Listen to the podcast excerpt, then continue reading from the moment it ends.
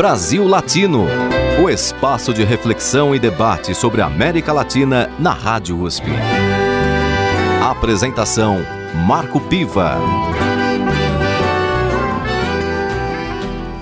Iniciamos mais um Brasil Latino, o programa que aproxima o Brasil da América Latina e a América Latina do Brasil.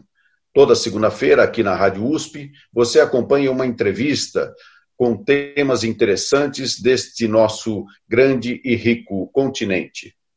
Na edição de hoje, eu converso com Maria Dolores Arce. Ela é comunicadora e educadora popular da Bolívia. É coordenadora da Federação de Mulheres Camponesas Originárias Indígenas de Cochabamba e também foi chefe da Unidade de Rádios dos Povos Originários do Ministério da Comunicação até a destituição instituição do presidente Evo Morales. Bem-vinda ao Brasil Latino, Maria Dolores Arce. Muchas gracias, agradezco este espaço e que é um espaço que nos une como América Latina.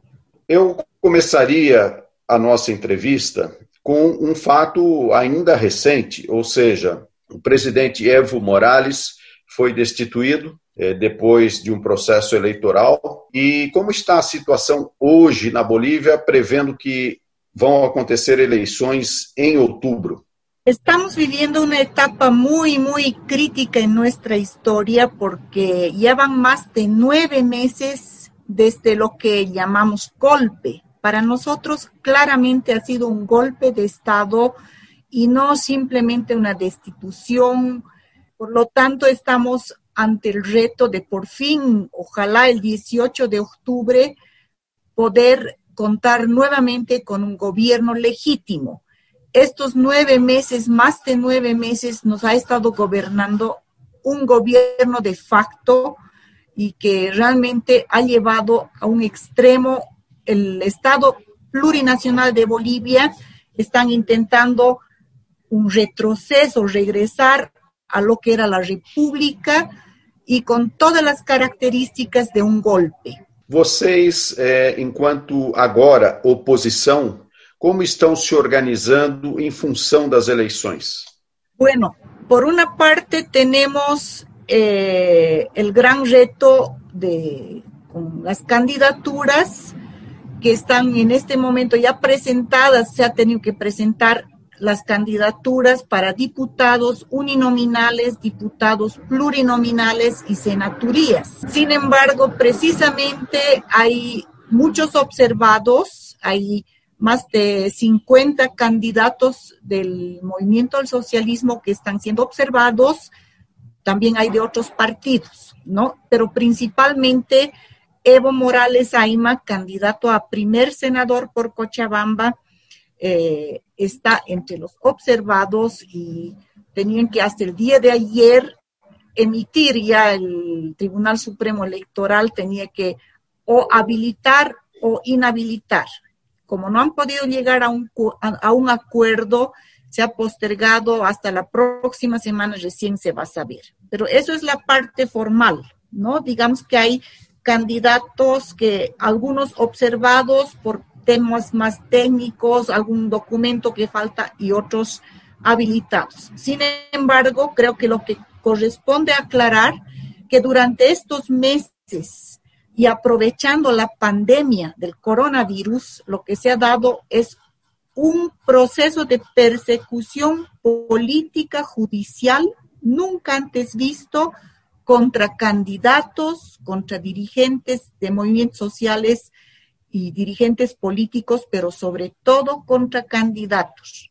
Este gobierno ha hecho todo lo que estaba a su alcance para justamente no solo perseguir, amedrentar, detener sin el debido proceso, acusar con las cosas más increíbles argumentos que nadie puede creer, ¿no? Entonces nuestros candidatos están siendo víctimas de persecución política y judicial. Le doy un ejemplo. Eh, los candidatos presidencial uh, del binomio, presidente-vicepresidente, que es Luis Arce y David Choquehuanca, como también Andrónico Rodríguez, que es candidato a tercer senador, los tres han sido incluidos en un proceso acusándoles de ser parte de la corrupción que se ha dado a conocer hace poco de una corrupción realmente infame, sin nombre, en plena pandemia, cuando el gobierno ha robado con sobreprecio de tres veces su precio 176 respiradores de España. Entonces, ahí tenemos una clara, un claro hecho de persecución política. Igualmente, la senadora ah, por Cochabamba, la actual alcaldesa Patricia Arce, ella es candidata igualmente, ha sido detenida en su domicilio por haber hecho un, haber cocinado un platito para, en el cumpleaños de su hijo. Le han detenido a ella, a su hijo, a sus familiares, con el pretexto de atentado a la salud pública. Todo ello con el pretexto de la pandemia, que evidentemente la cuarentena implicaba o implica restricciones. Entonces vemos que estamos en una situación de persecución y que no es, por lo tanto, una elección normal. Desde ningún punto de vista estamos viviendo una normalidad. Se ha roto el Estado de Derecho, se ha roto la institucionalidad. Nós, é, acompanhando as pesquisas é, que estão sendo feitas na Bolívia, observamos que o candidato do movimento ao socialismo está é, liderando essas pesquisas. E estas, estes movimentos é, de perseguição, é, você acredita que podem é, chegar a, ao cancelamento dessa candidatura? O sea, no creo que logren su, lo que ellos están planteando, no van a lograr que dé un paso al costado. Y en cuanto a las estadísticas, eh, realmente hay también un manejo muy interesado, una manipulación donde intentan confundir a la población. En este momento nosotros sabemos, sentimos y sabemos que la candidatura de Luis Arce, de David Choquehuanca, siguen representando el sentimiento de la mayoría y más aún de la gente justamente que se ve, ahora sí podemos vivir nuevamente la diferencia entre lo que es un gobierno de facto, este actual, y lo que era una democracia inclusiva, participativa, ¿no? Entonces, lo que sí están haciendo es una gran eh, arremetida con las redes sociales, los medios de comunicación, haciendo creer que las encuestas estarían empatadas entre eh, candidato Luis Arce y Carlos Mesa. Es más, toman en cuenta al eje urbano, a, las grandes ciudades, sin incluir el área rural, para justificar presentar unos resultados que sabemos que no son ciertos, ¿no? Pero, por lo tanto, me ratifico, estamos en un momento que carece de normalidad, de institucionalidad y que en ningún momento podemos decir que vivimos um estado de direito pleno. Pelas informações que nós recebemos aqui no Brasil, existe uma ideia de que as instituições na Bolívia eh, foram ocupadas ou estão sendo lideradas por forças é, que se opunham a Evo Morales. Então, estou, estou falando aqui do Exército, das polícias, do Judiciário, da Procuradoria. Ou seja, parece que o Estado boliviano, de uma forma geral, tem se comportado contra o movimento ao socialismo, contra uh, os povos indígenas. Isso corresponde à verdade? E se é verdade, como que se chegou a esse a ese nivel de dominación? Muy buena pregunta. Creo que hay que empezar por noviembre del año pasado, cuando se da la interrupción del proceso constitucional. No nos olvidemos que Evo Morales ha sido reelegido por tres veces, la primera vez con más del 50%, un 54%, el 2009 la reelección con un 64%, y el 2014, que tenía que concluir su mandato el 22 de enero de este año, ha sido reelegido con un 61,3%. Por lo tanto, hablamos de un gobierno constitucional que ha sido destituido mediante una interrupción de un proceso constitucional. ¿Quiénes fueron los actores? Los has mencionado. La policía, los militares que se han volcado porque ha corrido mucha plata. Quiere decir que ha habido un golpe de Estado con fases previas al golpe, una preparación donde, por supuesto, Estados Unidos ha tenido un rol muy importante mediante la canalización de fondos a estos actores de la extrema derecha que estaban ya en contra del gobierno de Evo Morales por mucho tiempo. Desde siempre ha habido una conspiración, ¿no? No nos olvidemos que quienes ahorita están en función de gobierno salen del núcleo de la de UD, de Unidad Demócrata, ¿Y quiénes son UD? Son las élites de la oligarquía, son gente ligada a los comités cívicos, a los empresarios, a los banqueros, que en términos de votos nunca han sobrepasado el 4%. Yanine Áñez fue elegida senadora por UD, representando al Beni, ese 4%. El que ahora es su capataz, el manda más, el ministro Murillo, senador por Cochabamba de esta agrupación política. Yerko Núñez, su ministro de la presidencia de esa misma agrupación política. Quiere decir que las minorías han tomado por asalto el poder, han tomado por asalto no solo el aparato del Estado, sino las empresas estatales y ha empezado un saqueo, ¿no? Entonces, lo que se puede demostrar que esto es un golpe porque la violencia que ha ocurrido especialmente en el mes de noviembre, no nos olvidemos que a raíz de las masacres y de las muertes de persecución ha habido 38 hermanos fallecidos, sobre todo en las masacres de Sacaba, Cochabamba, Guayani y Sencata, pero también en otros lugares han sido asesinados. Hay más de 800 heridos, la mayoría a bala. Tenemos como 1.500 personas detenidas. Por lo tanto, yo creo que esta violencia demuestra que se trata de un golpe. Es difícil justificar semejante cantidad de víctimas desde fatales y de heridos detenidos con un orden constitucional. Por otra parte, este gobierno, ¿cómo ha preparado el golpe?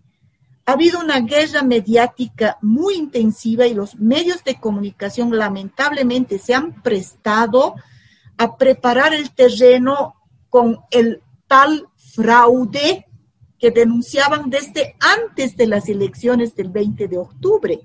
Ellos ya hablaban, va a haber fraude, va a haber fraude. Por supuesto, después con ese nefasto rol de la OEA a la cabeza de Luis Almagro, han presentado en muchos meses, no han logrado mostrar, demostrar con pruebas el tal fraude.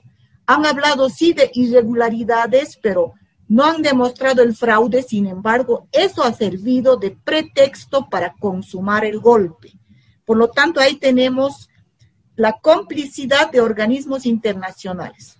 Este gobierno que representa a las minorías, no nos olvidemos que un gobierno transitorio lo único que tenía que hacer es convocar elecciones en el plazo de 90 días. Pero ¿qué, ha hecho este gobierno? Se ha metido a cambiar el modelo económico, ha abierto las puertas nuevamente al FMI, ha empezado la privatización ha entregado nuestros recursos nuevamente a empresas privadas. Bueno, sin hablar de la corrupción que creo que somos los campeones con este gobierno. Realmente es un modus operandi que creo que amerita un análisis en otro momento. Ha vuelto a abrir a los transgénicos y es un gobierno que gobierna a plan de decretos supremos. No respeta el, el otro órgano del Estado, que es, tenemos cuatro órganos del Estado. El Ejecutivo, que está copado por los golpistas. El órgano legislativo, donde la, en la Cámara de Diputados y Senadores todavía tenemos la mayoría de dos tercios, como afines al movimiento, que pertenecen al movimiento al socialismo.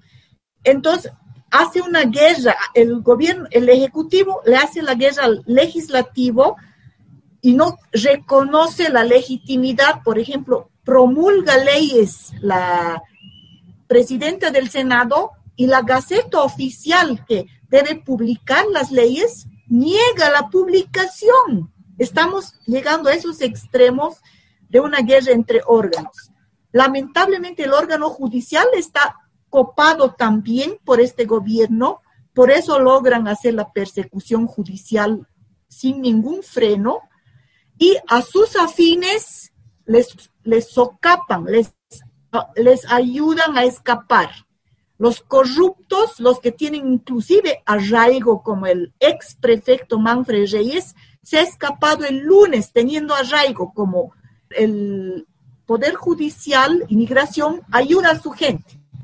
Sin embargo, a nuestra gente hay una persecución. El órgano electoral, lo propio, está en manos Salvador Romero, que aparentemente es una persona eh, neutra como él se quiere presentar, no es así. Salvador Romero, no solo que tiene nexos, bueno, más con Carlos Mesa, ha sido ex agente también ligado a la CIA y la mano derecha que trabaja con Salvador Romero es el hijo de la señora Yanine Áñez, José Armando Rivera Áñez. O sea, y todo su discurso, libertad, democracia, pero en la práctica es todo lo contrario, ¿no? Entonces vemos que es un golpe a la institucionalidad desde todo punto de vista.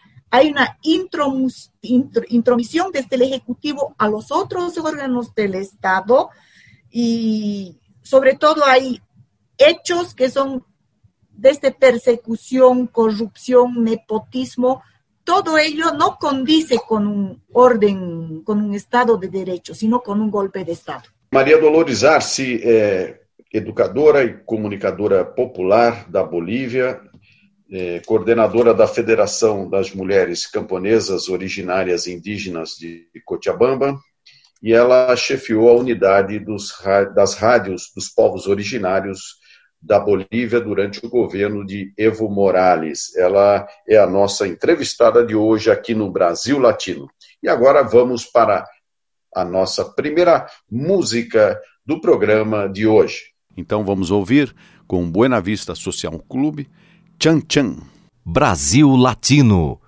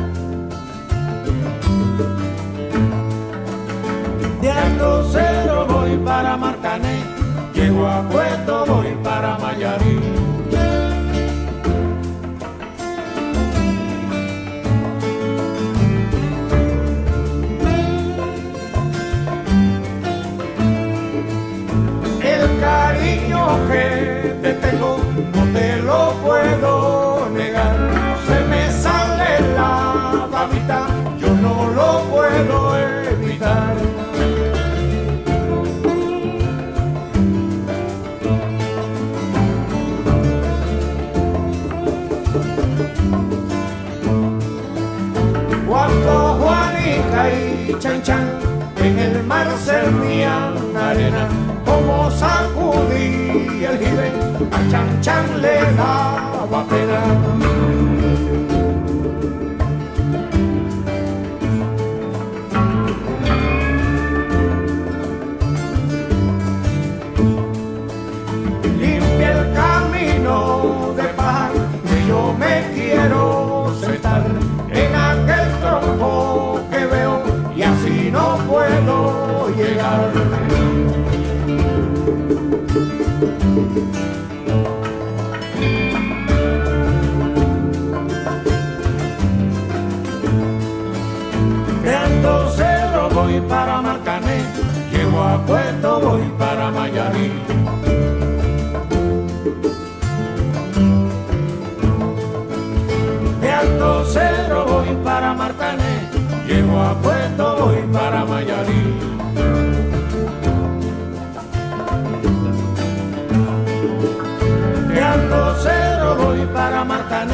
Llego a Puerto voy para Mayarí.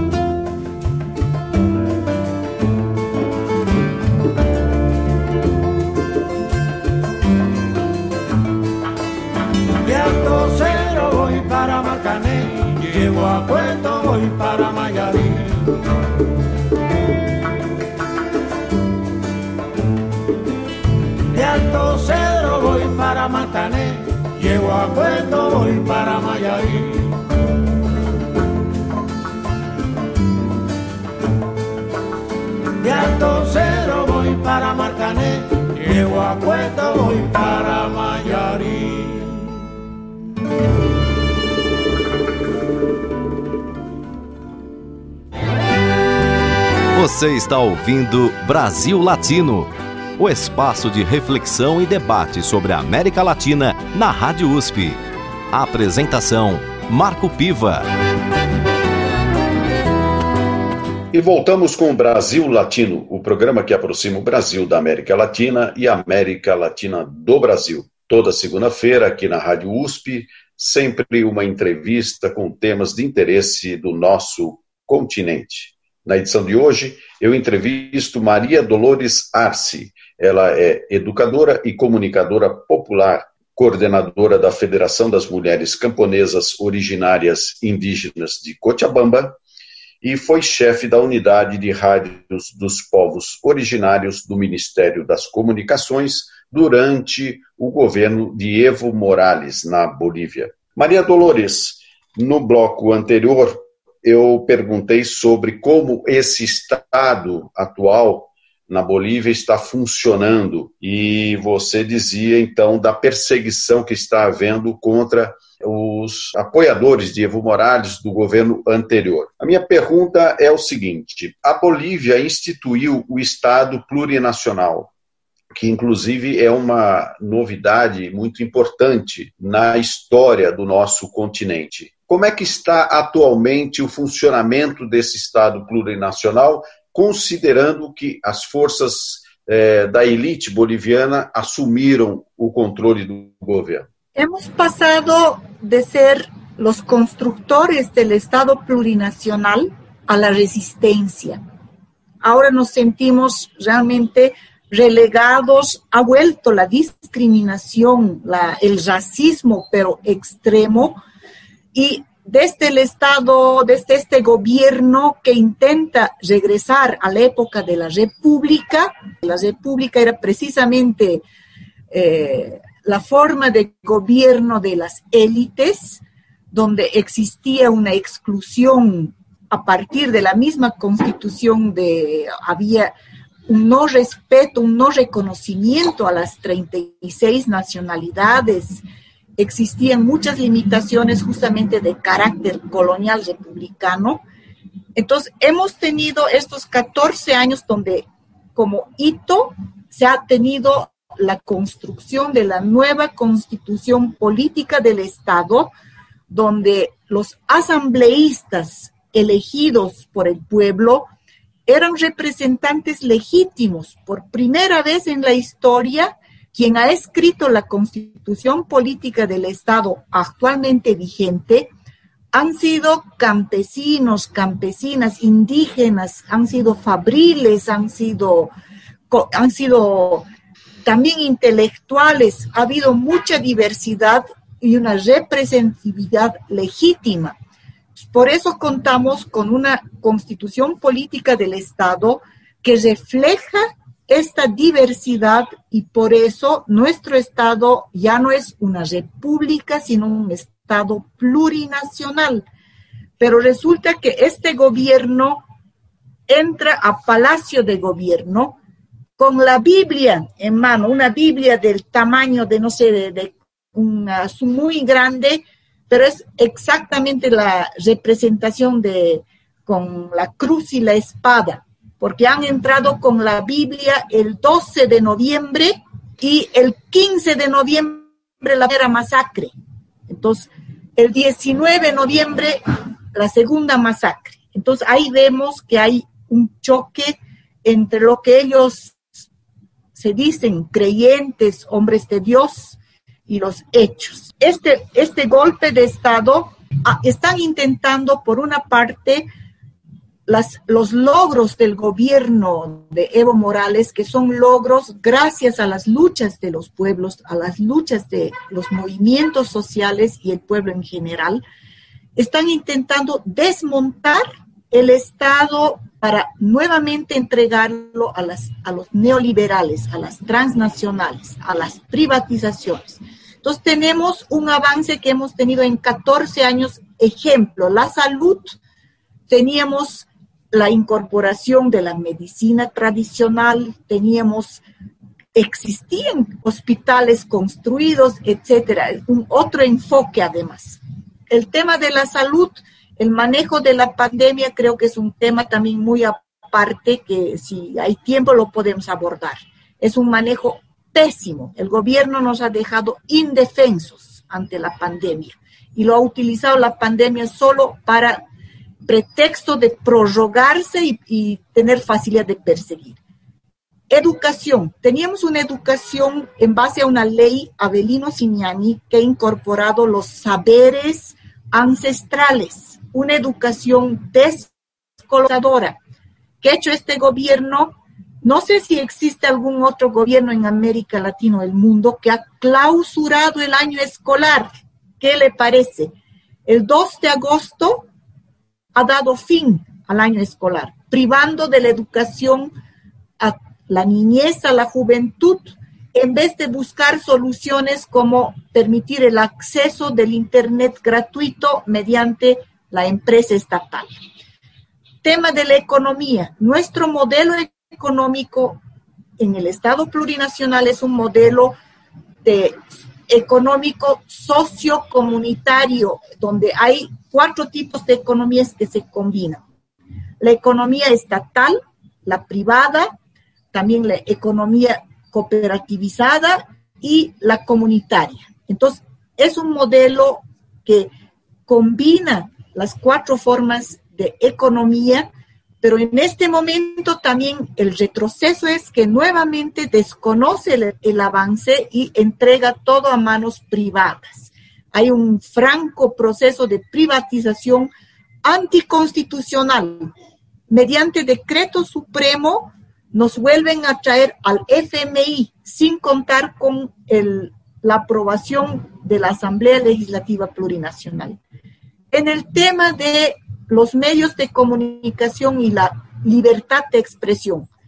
En el gobierno de Evo Morales, la unidad que me ha tocado dirigir, unidad de pueblos de radios, radios de pueblos originarios, es la expresión de por lo menos democratizar medianamente el acceso a medios de comunicación, acceso a frecuencias de radio, frecuencias de televisión y un pluralismo, por ejemplo, con la incorporación de idiomas nativos, quechua, aymara, guaraní, una programación diferente y un reconocimiento de estas diversidades también en la comunicación.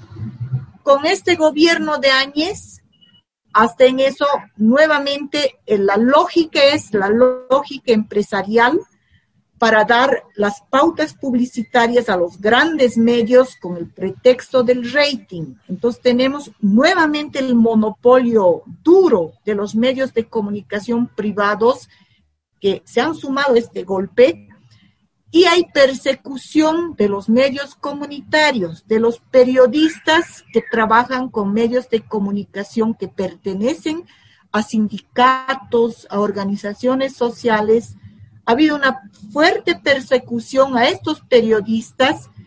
Es más, ha habido quemas de radios comunitarias. Este gobierno ha permitido, los culpables no están ni siquiera imputados. Este gobierno ha empezado a desmontar las radios de los pueblos originarios, entregándolas a los gobiernos municipales de la derecha, de sus afines. O sea, es un desmantelamiento del Estado, un desmantelamiento de nuestras empresas estratégicas, un desmantelamiento de nuestros medios de comunicación populares, comunitarios, para volver a manos de los privados. Entonces yo diría que también el tema de la discriminación es muy grave. Yo trabajo con el sector Bartolina Sisa, las mujeres campesinas, indígenas originarias de Cochabamba.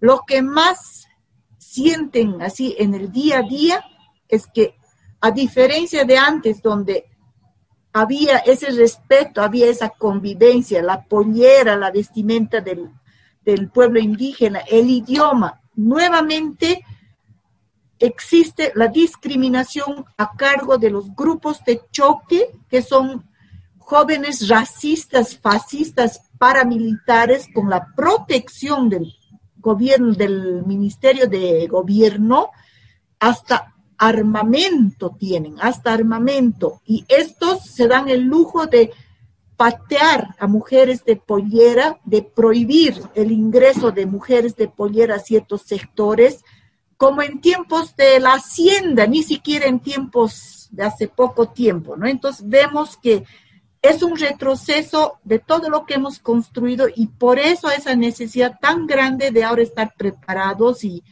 de constituir nuevamente un bloque popular capaz de parar el golpe y recuperar la democracia. Nosotros decimos tenemos que recuperar la democracia y profundizar la construcción del Estado plurinacional. Había sido que 14 años no es suficiente. Agora, uma, uma pergunta exatamente a partir deste ponto. Evo Morales governou durante 14 anos. E a impressão que ficou, pelo menos para quem está fora da Bolívia, é que esta a, a deposição dele, o golpe contra ele, mostrou uma certa solidão, ou seja, Evo Morales é, não tinha é, nenhum apoio nas Forças Armadas, nas polícias, mesmo o judiciário se voltou contra ele. Então, onde foi que, durante esses 14 anos, a coisa não funcionou? Ou seja, até que ponto 14 anos é, é, não mostraram, por exemplo, que é, não havia segurança em relação ao desenvolvimento de um projeto plurinacional, democrático y participativo. Viene de por lo menos de dos o tres diferentes ámbitos la autocrítica necesaria en este momento. Por una parte, se ha descuidado la formación política de nuevos cuadros, de nuevos líderes. Creo que es algo que muy urgente de retomar que nuestros líderes jóvenes tengan una sólida formación, no es suficiente sacar a la gente de la pobreza, tiene que estar también con formación. Lo mismo es, siento que ha pasado en el Brasil. Con Lula, tanta gente que ha salido de la pobreza, ¿no es cierto? Sin embargo, ha sido posible también un retroceso en las elecciones para que salga elegido un presidente como Bolsonaro también pienso que va por ese lado un poco la autocrítica o la, falencia que han tenido nuestros gobiernos populares. Por otra parte, es innegable que ha habido también eh, un desde el mismo aparato estatal ha habido un cierto copamiento de sectores de clase media o una casta burócrata que no ha acompañado la transformación. La transformación muchas veces se ha truncado en el nivel de la burocracia y ha habido también una especie de desencanto de gente al ver que eh, el discurso ha avanzado más, pero la práctica a veces se ha quedado con ciertas taras. Y finalmente creo que el confiar en haberse ganado, la, digamos, el apoyo, la, lealtad de Fuerzas Armadas y de policía, eh, ha sido un mal cálculo. Ha sido un mal cálculo pensar que se podía contar porque el, poder del dinero lo hemos subestimado las clases, las élites que estaban siempre en desacuerdo con Evo Morales. Recordemos que el año 2008 ha habido un intento de separatismo, ha habido este, todo un movimiento en la denominada media luna donde el presidente no podía ni aterrizar. Ha, ha habido un intento, han habido tomas de instituciones públicas y después se ha llegado incluso al intento de separatismo total, así con estos líderes que hoy en día están de aliados del gobierno o están resurgiendo. Los Branko Marinkovic, que era uno de estos actores del separatismo el año 2008 y que ha incluso uh, ellos tenían su pacto con terroristas que han intentado hacer un, este magnicidio hasta intentar vulcanizar Bolivia para meter una guerra civil. Branko Marinkovic ha vuelto de lo que él llama el exilio y ahora es ministro de planificación. Estas fuerzas que eran, son minoría, pero se han preparado en estos 14 años para, con, económicamente tienen el apoyo de Estados Unidos, tienen el apoyo de, de los empresarios de la banca, han hecho correr muchísima plata. Se sabe que la cúpula militar y policial ha recibido entre 50 mil, 100 mil dólares cada uno. Entonces, se han vendido y al mismo tiempo, este, estos jóvenes, estos grupos cívicos han preparado a sus grupos de choque que es una cosa muy, muy peligrosa. Tenemos grupos de choque en Santa Cruz, en Cochabamba, en diferentes departamentos. Es más, el día de ayer nomás han retenido un camión, un transporte con miles de municiones que estaban llevando de La Paz a Santa Cruz.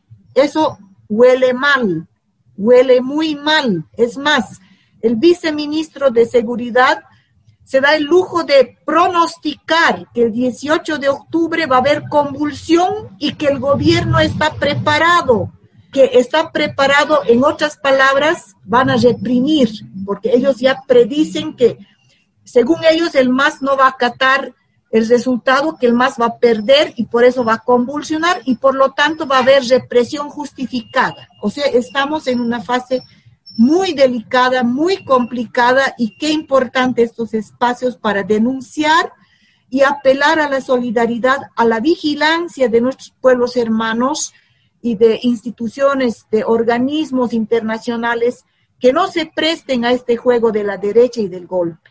No Brasil Latino de hoje, eu converso com Maria Dolores Arce. Ela é comunicadora e educadora popular na Bolívia, coordenadora da Federação de Mulheres Camponesas Originárias Indígenas de Cochabamba e chefiou a unidade das rádios dos povos originários do Ministério da Comunicação no governo de Evo Morales. Nós vamos agora tocar uma música mexicana de um grande artista muito conhecido no México, que é o Vicente Fernandes. Vamos ouvir Em la cárcel de tu adiós. Brasil Latino.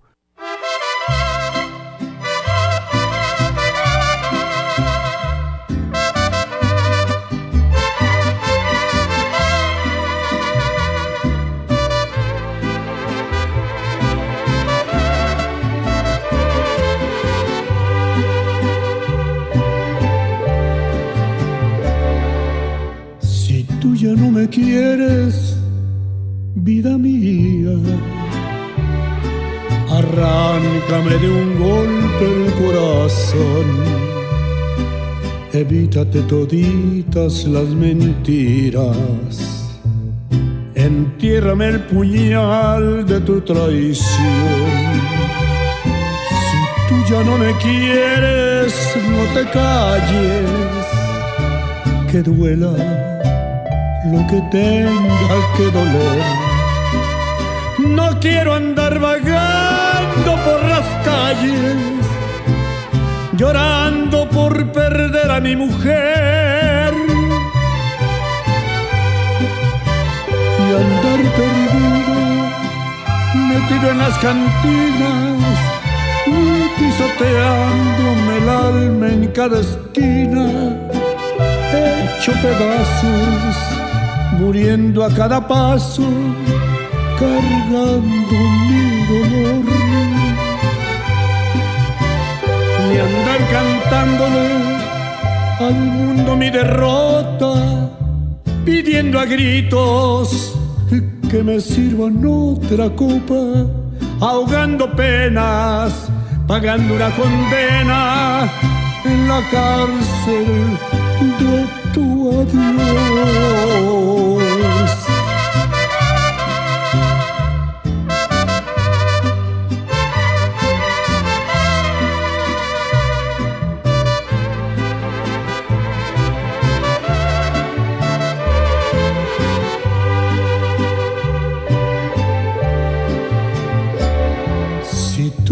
Me quieres, vete lejos. No quiero ni tu sombra junto a mí, ni andarme tropezando con recuerdos, volver a caminar donde caí.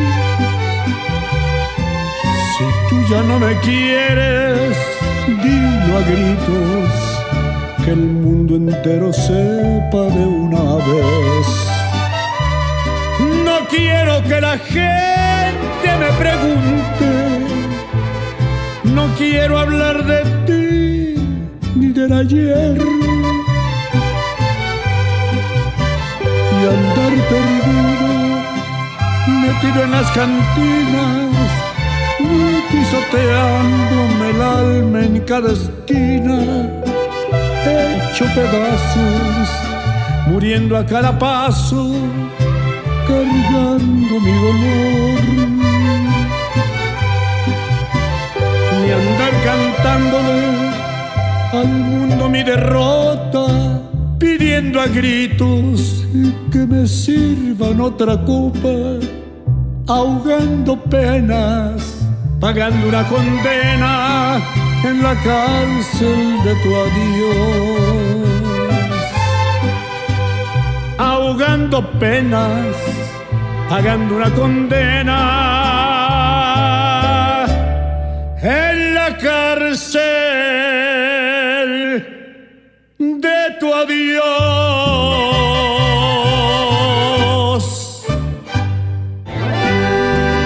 Você está ouvindo Brasil Latino, o espaço de reflexão e debate sobre a América Latina na Rádio USP. Apresentação Marco Piva. E voltamos para o último bloco do Brasil Latino, o programa que aproxima o Brasil da América Latina e a América Latina do Brasil. Na edição de hoje, eu converso com Maria Dolores Arce, educadora e comunicadora popular da Bolívia. Ela é coordenadora da Federação de Mulheres Camponesas Originárias Indígenas de Cochabamba e chefiou a unidade de rádios dos povos originários do Ministério da Comunicação no governo de Evo Morales. Dolores, o fato de Evo Morales ter tentado a sua eleição pela quarta vez consecutiva alimentou animosidade ou alimentou essa organização das elites para derrubá-lo? Lamento tener que reconocer que sí.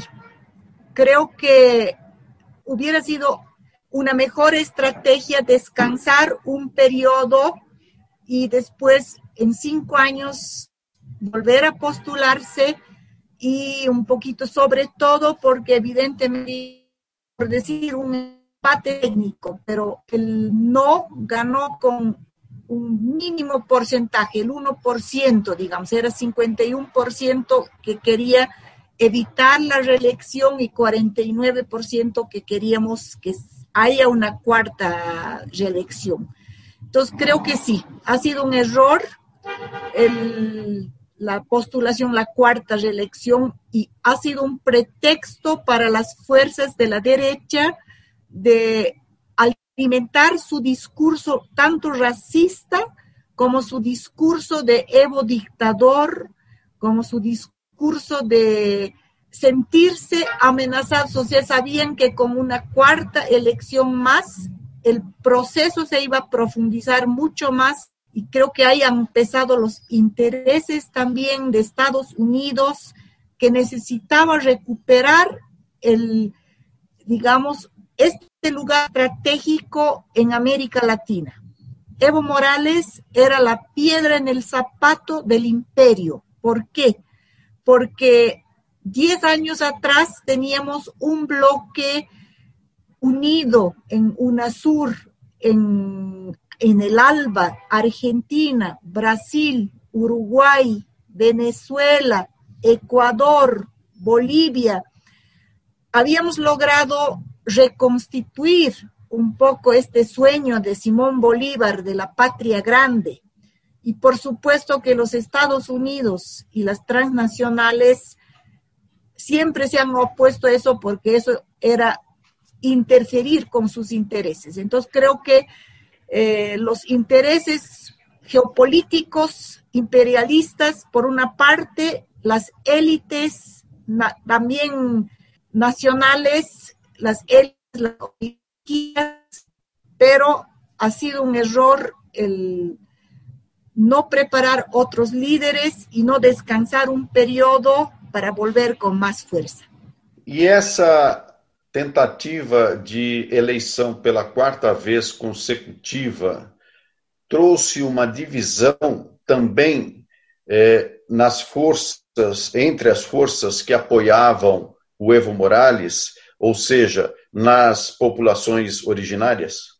No, yo diría que en un porcentaje mínimo, no vamos a negar, un porcentaje pequeño tal vez sí eh, lo ha visto de manera negativa, pero sobre todo ha logrado fragmentar el voto clase media urbana que una, un sector de esa clase media urbana que apoyaba al proyecto del MAS, justamente por ese motivo se ha desmarcado.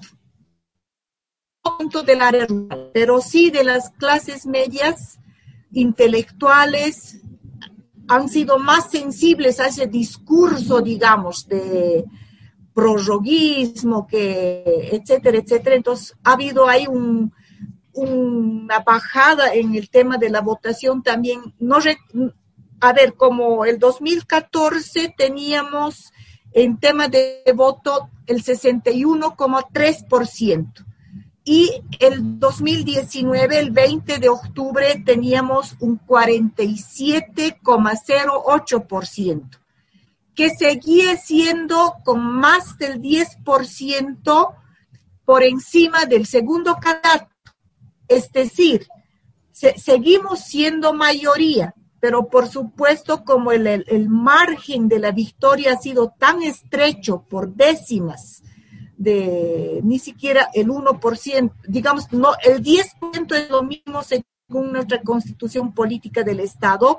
Si no se llega al 50, 50% más uno, debe ser por encima del 40% con una diferencia de 10%, y nosotros teníamos el 10,1%, digamos, ¿no?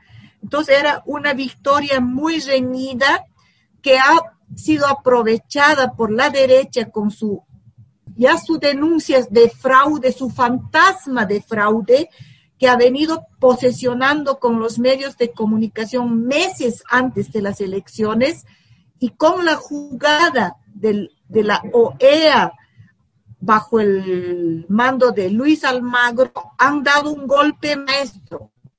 Y con la alianza de los medios de comunicación, la derecha, y no olvidemos que esas movilizaciones pagadas de 21 días, que, donde estaban como actores principales los comités cívicos, Luis Camacho y estas personas ligadas a los intereses económicos de grandes empresarios, estos señores no han trabajado gratis, han hecho correr muchísima plata y tal vez ahí puedo cerrar con esa, eh, recordando que el incendio del año pasado en la Chiquitanía, que ha sido también algo que mundialmente se ha dado a conocer, ha habido un incendio de gran magnitud en la Chiquitanía boliviana, también en el lado perú, brasilero, no es los incendios es algo que suele suceder, pero en el caso boliviano ha sido un atentado más, porque el gobierno ha hecho todos los esfuerzos, ha traído los aviones más grandes para combatir los incendios, se apagaba el incendio, a los dos días volvía a arder y se sabe que la hija de Donald Trump, la tal Ivana Trump, ha llegado a la Argentina, donde había todavía Macri, la gente de, eh, o sea, los, el gobernador de Salta, creo que con esa complicidad de las autoridades argentinas, a título de ayuda humanitaria contra el incendio, han traído dinero para entregar a los cívicos, a estos líderes cívicos que se han sublevado con el apoyo económico del imperio y que después, una vez que ha habido las elecciones, inmediatamente han empezado su movilización de 21 días de un bloqueo, un bloqueo, un sabotaje y con mucha violencia. No nos vamos a olvidar que han incendiado tribunales electorales, han quemado las casas de dirigentes, de políticos, de el diputado, el presidente de diputados Víctor Borda, su casa ha sido quemada, del gobernador Víctor Hugo Vázquez, su casa ha sido quemada, la casa de la hermana de, Evo Morales, Esther Morales Aima, que en paz descanse, ha fallecido hace poco. Igual han incendiado su casa. Estamos hablando de una violencia postelectoral motivada por este gobierno con la complicidad justamente de los actores de la derecha. Dolores, nós temos aqui agora alguns poucos minutos para encerrar o Brasil Latino de hoje e já quero agradecer a sua participação, uma participação que traz é, informações importantes sobre o que está acontecendo atualmente na Bolívia. Então, gostaria que você eh, fizesse as suas considerações finais e deixasse sua mensagem para os ouvintes do Brasil Latino.